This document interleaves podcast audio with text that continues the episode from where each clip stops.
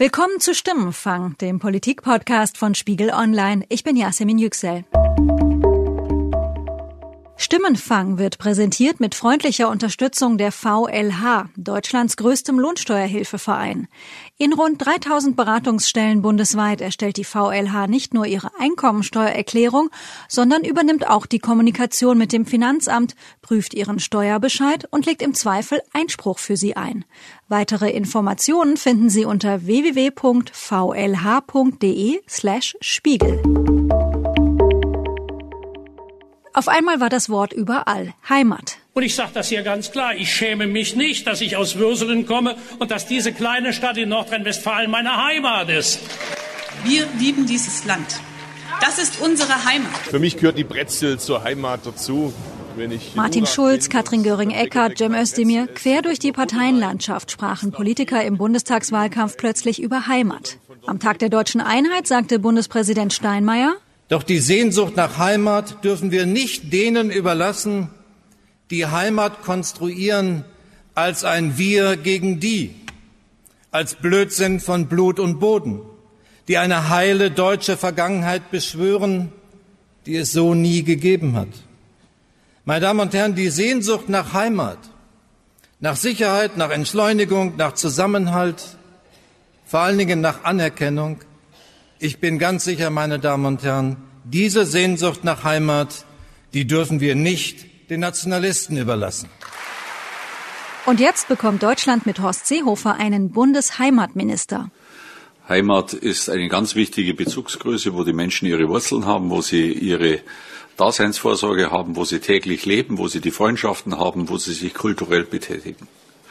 Das äh, ist ein ganz überragendes Ziel und weit mehr als äh, so spöttisch äh, im Netz äh, argumentiert wird, es ginge um Dirndl und Lederhose, Folklore.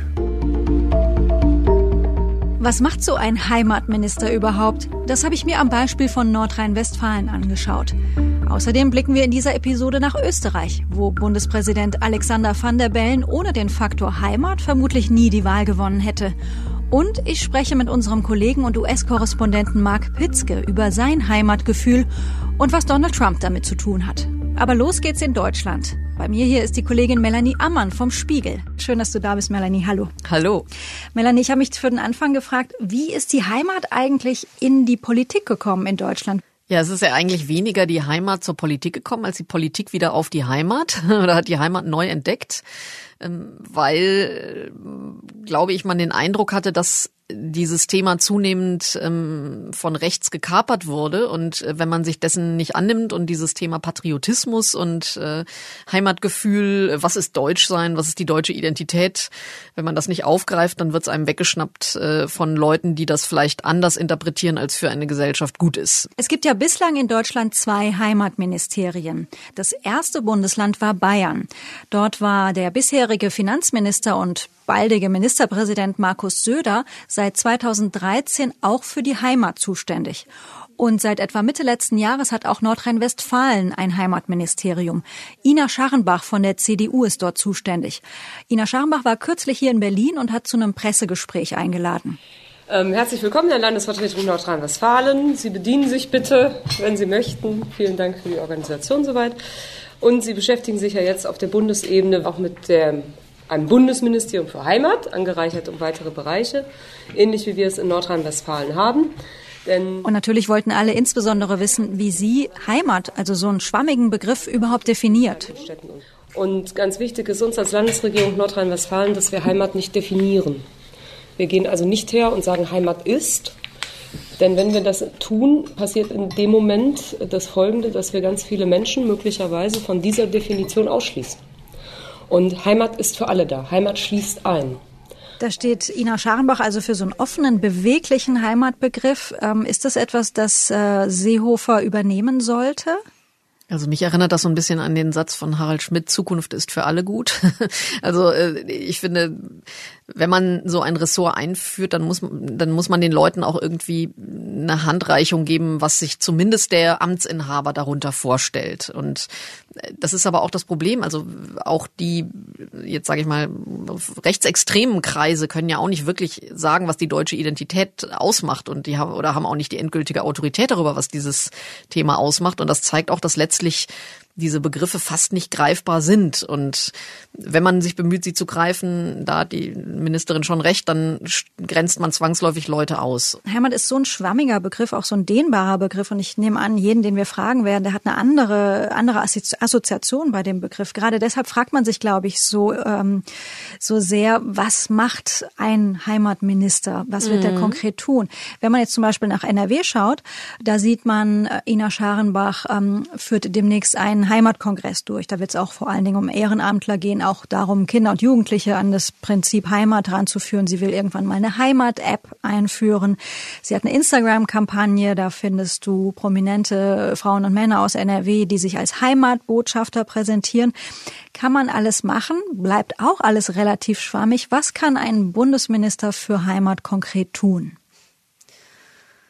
Tja, ich könnte mir vorstellen, dass da gerade ein paar Leute in der CSU-Parteizentrale sitzen, die auch über genau das nachdenken, vor einem leeren Blatt Papier. Ähm, ich finde, also der kleinste gemeinsame Nenner, äh, also den, auf den sich wohl einigen können bei diesem Ministerium, ist, dass man überhaupt erstmal die Leute dazu bringt, dass jeder seine Vorstellung von Heimat artikuliert, sich darauf besinnt, sich selber fragt, was macht für mich Heimat aus. Das ist die billigste Variante für so ein Ministerium, dass es einfach zeigt, die Politik hat ein Interesse daran, was denken die Bürger über dieses Thema dann ja die nächste Stufe wäre dann eben ähm, diese Ideen, ähm, vielleicht auch das, was fehlt beim Thema Heimat, wonach sehnt man sich, was vermisst man, ähm, wovor hat man Angst, was die Heimat bedrohen könnte, ähm, da auch erstmal Erkenntnisse zu sammeln und dann das mit gezielten Projekten anzugehen. Ähm, das ist eine Mammutaufgabe. Allerdings glaube ich eben auch, dass äh, auch Horst Seehofer selber noch nicht genau weiß, was er mit diesem Haus anfangen wird und welche Themen er da setzen wird und was er mit seinen begrenzten Mitteln, also ein Teil dieses Ressorts ist ja dann doch im Landwirtschaftsministerium geblieben, ähm, was er mit dem Rest dann anfangen will. Auch das habe ich die äh, Ministerin bei ihrem Pressegespräch gefragt, ob sie konkretes schon nennen kann, was sie in NRW macht, was möglicherweise tatsächlich äh, Modellcharakter hätte.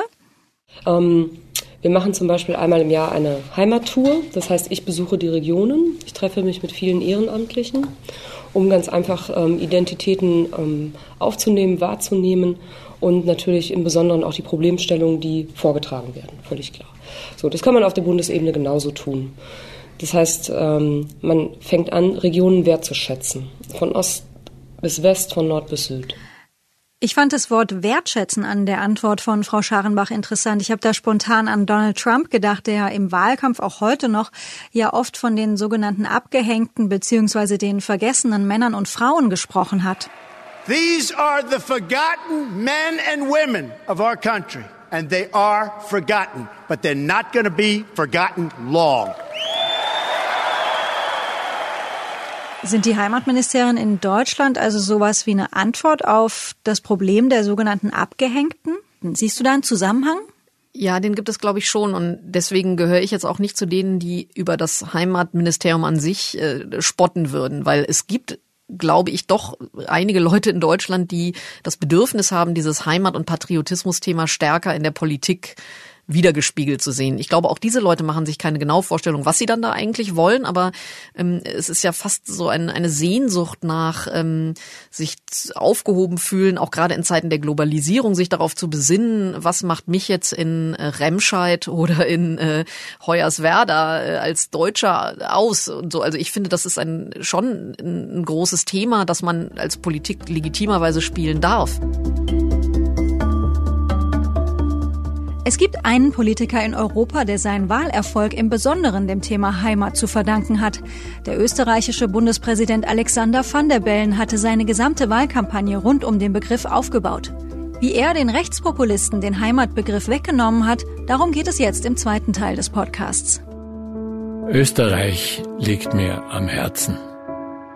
Österreich ist meine Heimat seine Städte, seine Landschaften, seine Berge und Täler. Dass der ehemalige Grünen-Chef sich als unabhängiger Kandidat im Rennen gegen den rechten FPÖ-Mann Norbert Hofer durchsetzen konnte, war 2016 schon so etwas wie eine Wahlsensation. Am 4. Dezember steht Van der Bellen mit seinem Team auf einer Bühne in Wien und sagt, Wir haben gewonnen. Rechts hinter Van der Bellen steht ein Mann mit grauem Haar und Brille und klatscht. Man kann ihn ziemlich gut erkennen, denn er ist knapp zwei Meter groß. Es ist Lothar Lockel, die zentrale Figur hinter der Kampagne. Ja, ich bin äh, Politik- und Strategieberater. Ich habe eine äh, Politikberatungsagentur in Österreich, in Wien. Und ich habe äh, 2016 den Wahlkampf von Alexander van der Bellen in Österreich geleitet. Das war der längste Wahlkampf, den es in Österreich jemals gegeben hat. Es hat sogar zwei Wahlgänge gegeben. Ähm, der Verfassungsgerichtshof hat das erste Wahlergebnis damals aufgehoben und deswegen musste dann noch einmal gewählt werden. Van der Bellen hat damals gegen einen äh, Kandidaten der FPÖ, also der Freiheitlichen Partei Österreichs, ähm, äh, ist, ist gegen den angetreten und hat zweimal gewonnen. Also das erste Mal, als diese Wahl aufgehoben worden ist und das zweite Mal im Dezember dann noch deutlicher. Lothar Lockel und der überparteiliche Kandidat van der Bellen kennen sich aus der gemeinsamen Zeit bei den Grünen. Lockel war früher deren Sprecher und Parteimanager, van der Bellen Grünen Parteichef. Er ging als ziemlicher Außenseiter ins Rennen um die Bundespräsidentschaft. Also die Wahl war wirklich außergewöhnlich in mehrerlei Hinsicht. Es hat schon damit begonnen, dass bislang Bundespräsidenten in Österreich ähm, nur von zwei Parteien sozusagen, also die das nur geworden sind, die entweder von der SPÖ, also bei Ihnen wäre das die SPD in Deutschland, oder eben von der ÖVP, also den Christdemokraten nominiert sind. Es hat noch nie gegeben, dass eine kleinere Partei oder ein Kandidat von einer von einer anderen Partei dann tatsächlich, äh, dass die, dass der erfolgreich gewesen ist. Der grüne Wirtschaftsprofessor van der Bellen gegen den rechten FPÖ-Kandidaten Hofer. Da prallten Weltanschauungen aufeinander. Hofer nennt Flüchtlinge Invasoren und fordert im Wahlkampf unter anderem einen Zaun um Österreich. Dass es dann wirklich zu einem Duell gekommen ist, sozusagen zwischen Van der Bellen ähm, der eher für ein liberaleres Österreich gestanden ist und Norbert Hofer, der eben äh, der, Freiheitlichen Partei angehörig war und auch gesagt hat, er will das, äh, das Amt, wenn er es wird, als äh, versteht er sich als, als FPÖ-Kandidat.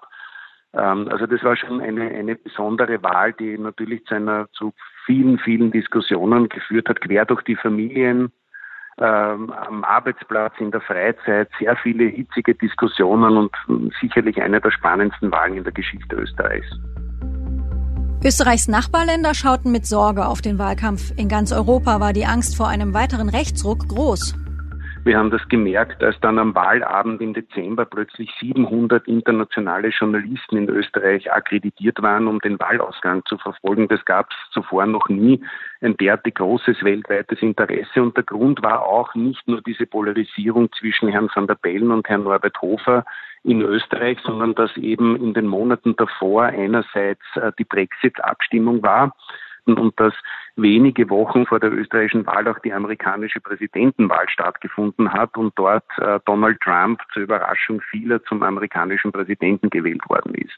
Und nachdem er gewusst hat, dass später dann auch die deutsche Bundestagswahl äh, stattfinden wird, war natürlich die große Frage, wohin fällt Österreich? Sie haben sich mit Ihrem Kampagnenteam dafür entschieden, äh, den Faktor Heimat zu einem ganz wichtigen Prinzip in dieser ganzen Kampagne zu machen. Wie ist es dazu überhaupt gekommen? Äh, das ist so entstanden, dass das Alexander van der Bellen ein besonderes Anliegen war, dieses, dieses Thema auch in den Mittelpunkt seiner, seiner Wahlkampagne äh, zu, zu stellen. Es hat auch einen persönlichen Hintergrund. Herr van der Bellen ist einerseits Wirtschaftsprofessor und jemand, der in, im universitären, auch städtischen Umfeld zu Hause ist, der aber ursprünglich eigentlich äh, vom Land stammt, nämlich aus den Tiroler Bergen, aus einer kleinen Gemeinde Skaunertal in, in Tirol und für den Heimat eigentlich was ganz was Selbstverständliches auch war, nämlich der Ort, wo er ursprünglich geboren ist, wo er aufgewachsen worden ist und wo er mit Heimat sehr viel positive Emotionen verbunden hat und er das nie verstanden hat und auch ich nicht, äh, warum man den Heimatbegriff äh, radikaleren politischen Kräften überlässt und ähm, nicht realisiert, dass sehr viele Menschen mit Heimat eben sehr positive Gefühle verbinden. Die Heimatplakate waren von Anfang an, wie soll ich sagen, haben eine gewisse Aufmerksamkeit erregt. Was Sie hier sehen, ist einmal mehr der Kauner Grat im Hintergrund. In einem Wahlwerbespot stellt Van der Bellen Plakatmotive vor. Wer unsere Heimat liebt, spaltet sie nicht, steht darauf. Oder glauben wir an unsere Kraft. Man sieht Van der Bellen vor Bergpanoramen aus dem Kaunertal. mein Kopf, stelle ich fest, verdeckt rein zufällig das Wallfahrtsjoch. Die Analyse dahinter war, dass ähm, gerade oft äh, Parteien, die äh, sich als linksliberal oder auch vielleicht der Mitte nahestehend äh, verstehen, dass die sehr oft in der Kommunikation modellhaft, abstrakt argumentieren. Ja, also immer auf der Suche ja. vielleicht nach der besten inhaltlichen oder sachlichen Lösung. Während Parteien, die oft am radikaleren oder polarisierenden Spektrum sind, die argumentieren emotional und persönlich. Und wenn man da nicht aufpasst, dann kann sehr, sehr schnell der Eindruck entstehen, dass man sich von äh, den wahren Problemen und Sorgen von Menschen weit entfernt.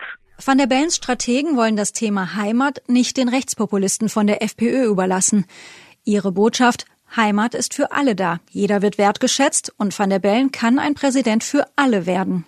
Und das war, glaube ich, ein sehr überraschend, eine sehr überraschende Kampagne, weil äh, die FPÖ und äh, auch in anderen europäischen Ländern radikalere Parteien sehr oft ähm, ihnen das gelungen ist, dass sie den Eindruck erwecken, es gibt eine künstliche Spaltung im Land. Auf mhm. der einen Seite gibt es sozusagen die Elite, das sind die da oben, das sind die Abgehobenen, das sind die Privilegienritter und auf der anderen Seite gibt es das Volk, das sind die kleinen mhm. und anständigen äh, Bürger. Und das haben wir eben versucht wirklich zu integrieren, zu sagen, wir sind genauso Volk, äh, wie eben äh, vielleicht andere Parteien das Volk beanspruchen. Das wird ja einfach eine demokratische Entscheidung geben, wohin das Land Österreich, wohin die Heimat Österreich geht.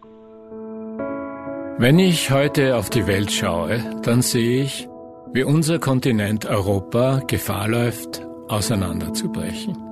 Und das, weil einzelne Nationalisten glauben, sie könnten auf die Gemeinschaft verzichten. Das erfüllt mich tatsächlich mit Sorge um Österreich. Van der Bellen will im Wahlkampf nahbar wirken, vereinen. Auf manchen Plakatmotiven geht Van der Bellen im Anzug vor wehenden, bildfüllenden Österreich-Fahnen auf den Betrachter zu. Äh, viele Menschen hatte so der professionelle Politikbeobachter waren völlig überrascht, dass Alexander van der Bellen vor der österreichischen Fahne posiert hat auf den, auf den Wahlplakaten ähm, weil das natürlich auch da Symbole sind, wo radikale Parteien gerne sozusagen jetzt, weil sie eben sagen, künstlich, wir würden das Volk vertreten, dass sie sehr gerne vor der jeweiligen Landesfahne sozusagen äh, posieren.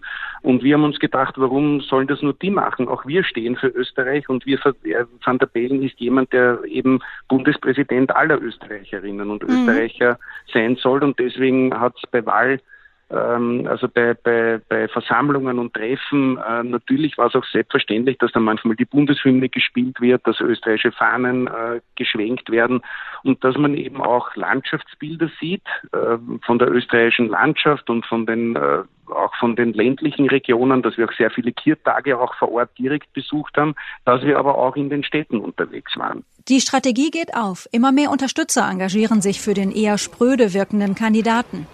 Wer die Wahl hat, hat die Qual. Doch gewiss nicht dieses Mal.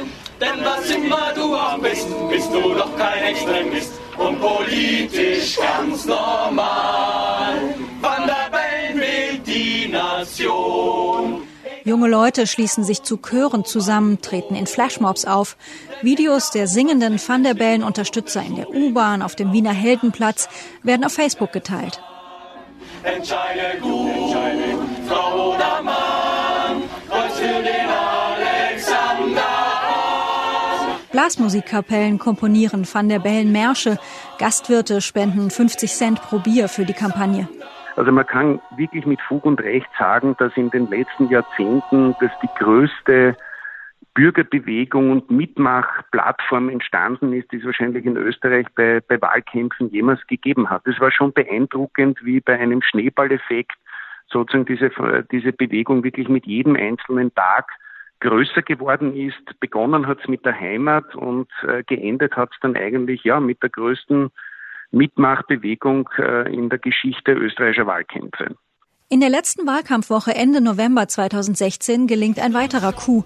Van der Bellen kann Reinhard Fendrichs Lied I Am From Austria für einen weiteren Wahlwerbespot nutzen. Da bin ich her, da kehr ich hin, da schmilzt das Eis von meiner See, wie von einem Gletscher im April. Wieder ist ein Querschnitt durch Österreich zu sehen. Berge und Städte, Kaffeehaus und Kuhstall, Van der Bellen beim Wandern, Van der Bellen im Wahlkampf. Reinhard Fendrich, und wir haben uns da extrem drüber gefreut, äh, hat tatsächlich ähm, sein Lied I'm from Austria das ist quasi so die inoffizielle Bundeshymne, die wir in Österreich haben, auf jedem Fußballplatz, beim, äh, wenn die Fußballnationalmannschaft spielt oder bei den Skirennen, wird I'm from Austria gespielt, dass er sozusagen dieses Lied uns zur Verfügung gestellt hat, als quasi inoffizielle Hymne dieser Wahlbewegung, die aus hunderttausenden Menschen bestanden hat. Und wenn ihr wollt, sagt ganz allein, I am from Austria. I am from Austria. Der ehemalige Außenseiter gewinnt mit 53,8 Prozent der Stimmen. Ein Etappensieg gegen die Rechtspopulisten. Ein Jahr später stellt die FPÖ mit den Konservativen von Sebastian Kurz die Regierung in Österreich. Ich frage mich, ähm, haben Sie eigentlich Kontakt nach Deutschland? Sie haben das sehr sicher mitgekriegt, ähm, dass auch in Deutschland, insbesondere nach dem Austag der, nach dem Ausgang der Bundestagswahl und dem starken Ergebnis der AfD, ähm, wird plötzlich über Heimat gesprochen. Haben deutsche Politiker schon mal bei Ihnen angerufen und ähm, um Tipps gebeten? Naja, es hat äh, natürlich schon sehr großes Interesse gegeben, nicht nur in Deutschland, sondern auch in, in anderen europäischen Ländern. Selbst äh, in den Vereinigten Staaten ist es äh, registriert worden und es hat da immer wieder Anfragen und Nachfragen gegeben. Wie habt ihr das genau gemacht? Wie nehmen Sie das auf oder wie verfolgen Sie das, dass in Deutschland im Augenblick auch so viel, verhältnismäßig viel über Heimat gesprochen wird? Ich glaube, dass eben äh, diese Sehnsucht, ähm, die, die, die wir in Österreich schon gespürt haben, möglicherweise auch in Deutschland, ähm, jetzt stärker wird, dass man sagt, in diesen äh, unglaublichen Zeiten des Umbruchs, in denen wir jetzt leben, die Digitalisierung, die Revolution am Arbeitsmarkt, die ja quer durch die Branchen geht, ähm, dass man hier einfach die Frage stellen muss, wir leben in einer Zeit zwischen den Zeiten und was hält uns eigentlich überhaupt noch zusammen als Gesellschaft? Ähm, ich glaube, dass das tatsächlich äh, etwas ist, was sehr viele Menschen in Europa anspricht, dass wir nicht ständig uns auseinanderdividieren lassen, dass diese permanente Polarisierung und dieses ähm, dieses permanente Aufschaukeln, dieses permanente Schlechtmachen, ähm, dass es auch eine Gegenbewegung gibt.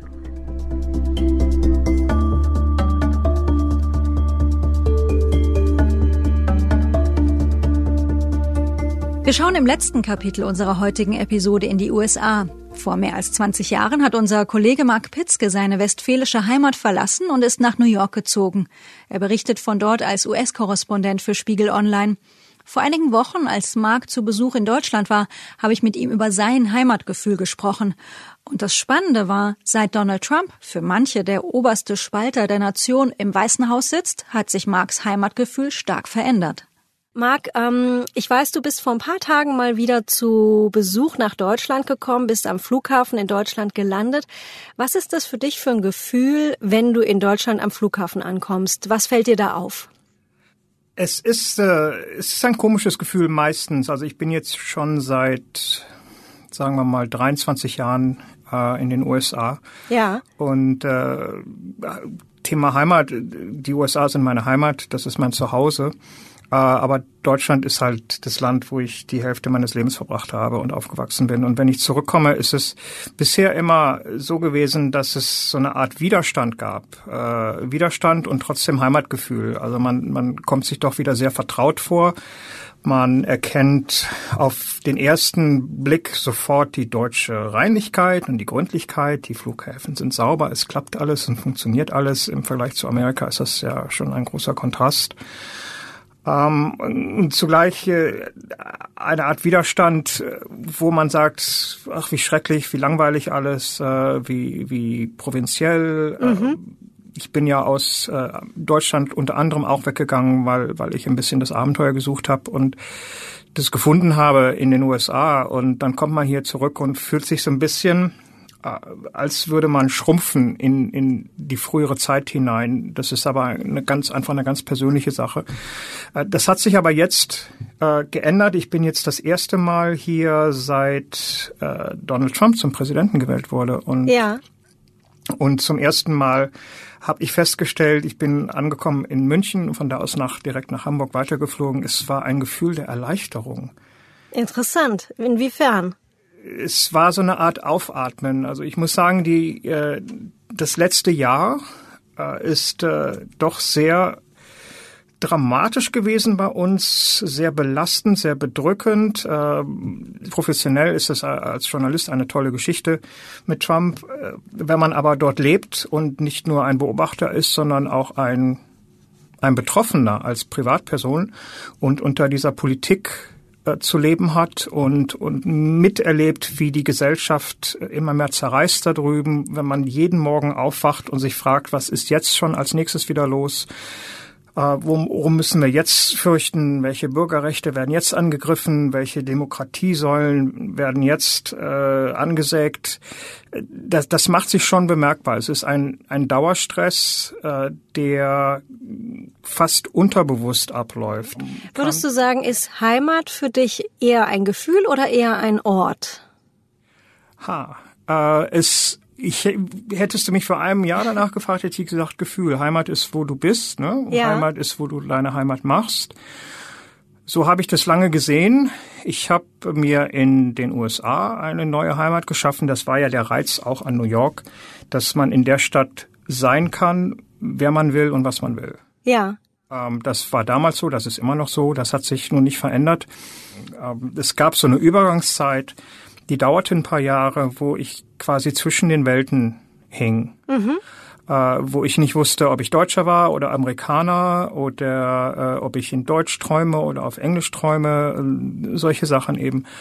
Äh, und dann irgendwann ganz unbemerkt war ich dann quasi in den USA zu Hause. Mhm. Das hat sich aber auch, das hat sich unter Trump doch sehr geändert wieder. Die politischen Entwicklungen haben das, was Amerika zu Amerika gemacht hatte früher, so in Frage gestellt mhm. unter Trump. Äh, die, äh, die Stabilität, die Werte, gut, Amerika war immer, hatte immer äh, rechts und links und, und Extreme auf beiden Seiten. Und, äh, aber es war, es, es hielt sich in der Waage und es gab eine gewisse Stabilität und die gibt es ja nun jetzt im Moment überhaupt nicht mehr. Und all das, was mich damals nach Amerika gezogen hat, ist nun plötzlich in der Schwebe. Wenn du in den USA von Amerikanern nach Deutschland gefragt wirst, ähm, nach deiner sozusagen Heimat im Sinne von Herkunft, was erzählst du dann? Das ist eine gute Frage. Ähm das ist was sehr Amerikanisches übrigens, Mark, dieses That's a good question. ja, ja, genau, das sagt man, wenn man erstmal nicht weiß, was man antworten Ja, soll. ist aber total Und, legitim. Äh, die, äh, also erstmal ist es wohl so, also die meisten Unterhaltungen zu dem Thema beginnen mit irgendwelchen deutschen Klischees, mhm. die die Amerikaner haben, weil mhm. wenn die die viele Amerikaner, wenn die von Deutschland reden, reden die eigentlich von Bayern. Ähm, so was die typisch deutschen, das ist typisch deutsches Essen angeht oder Musik oder oder Gebräuche, solche Sachen. Und als nächstes reden sie von äh, der Kanzlerin, weil die in Amerika sehr bekannt ist. Und ansonsten weiß man nicht viel.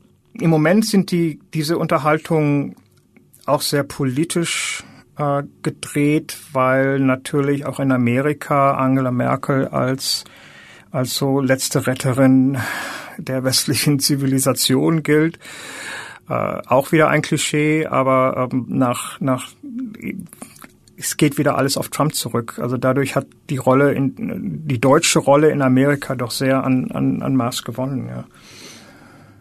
Vielen, vielen Dank, Marc. Jetzt bin ich es, die ähm, ich suche oft nach Interviews nach einer Formulierung, die es im Amerikanischen gibt. Das ist dieses Thanks for sharing. Das finde ich, äh, das finde ich nach Interviews oft sehr, sehr passend und für, habe bislang im Deutschen dafür noch kein so ein passendes Äquivalent gefunden. Danke an dich, Marc, ähm, und noch eine gute Zeit in Deutschland. Ja, danke dir auch, ne? Bis danke. bald. Tschüss. Tschüss.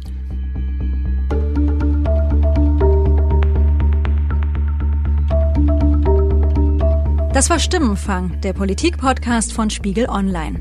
Ihr Feedback zu dieser Folge und zu unserem Format im Allgemeinen können Sie uns mailen an stimmenfang.spiegel.de oder Sie rufen unsere Stimmenfang-Mailbox an unter 040 380 80 400. Diese Episode haben Sandra Sperber und ich, Yasemin Yüksel, produziert. Ruth Lampen, Charlotte Meyer-Hamme, Thorsten Reitzek und Matthias Streitz haben uns dabei unterstützt. Die Stimmenfangmusik kommt von Davide Russo.